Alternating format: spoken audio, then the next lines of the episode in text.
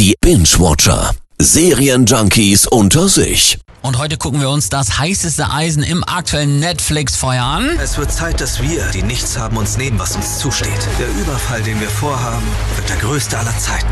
Haus des Geldes Korea. Und ja, es ist quasi die Verschmelzung zweier der zuletzt erfolgreichsten Serien aus dem Hause Netflix, nämlich eben Haus des Geldes und Squid Games. Die neue Serie will ganz klar den großen Hype um den koreanischen Markt einfangen, indem sie die Handlung von Europa in ein beinahe wiedervereinigtes Korea einfach verlegt. Die Demokratische Volksrepublik Nordkorea verkündet mit Südkorea das formelle Ende des Koreakriegs.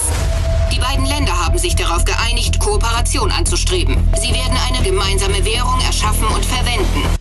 Die Schauspieler sind allesamt aufstrebende und zum Teil mittlerweile schon sehr bekannte Stars des asiatischen Markts, wie Park Myung-hoon, der schon im Oscar-prämierten Streifen Parasite dabei war. Park Hae-soo aus Squid Game spielt auch mit. Dazu wird der Macher der spanischen Version von Haus des Geldes, Alex Pina, auch dabei sein.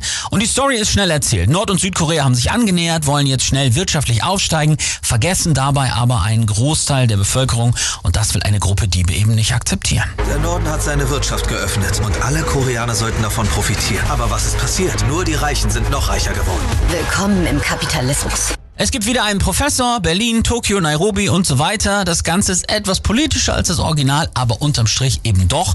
Wenn vielleicht keine billige, aber doch eben ein Abklatsch. Und die klare Idee, mit zwei Erfolgsrezepten nochmal ordentlich abzukassieren, denn Netflix hat momentan ordentlich mit der Streaming-Konkurrenz, vor allem durch Disney Plus, zu kämpfen und braucht ganz dringend einen Hit. Haus des Geldes Korea soll es nun also richten. Los geht's mit Staffel 1 am Freitag. Wir machen doch schlimme Dinge.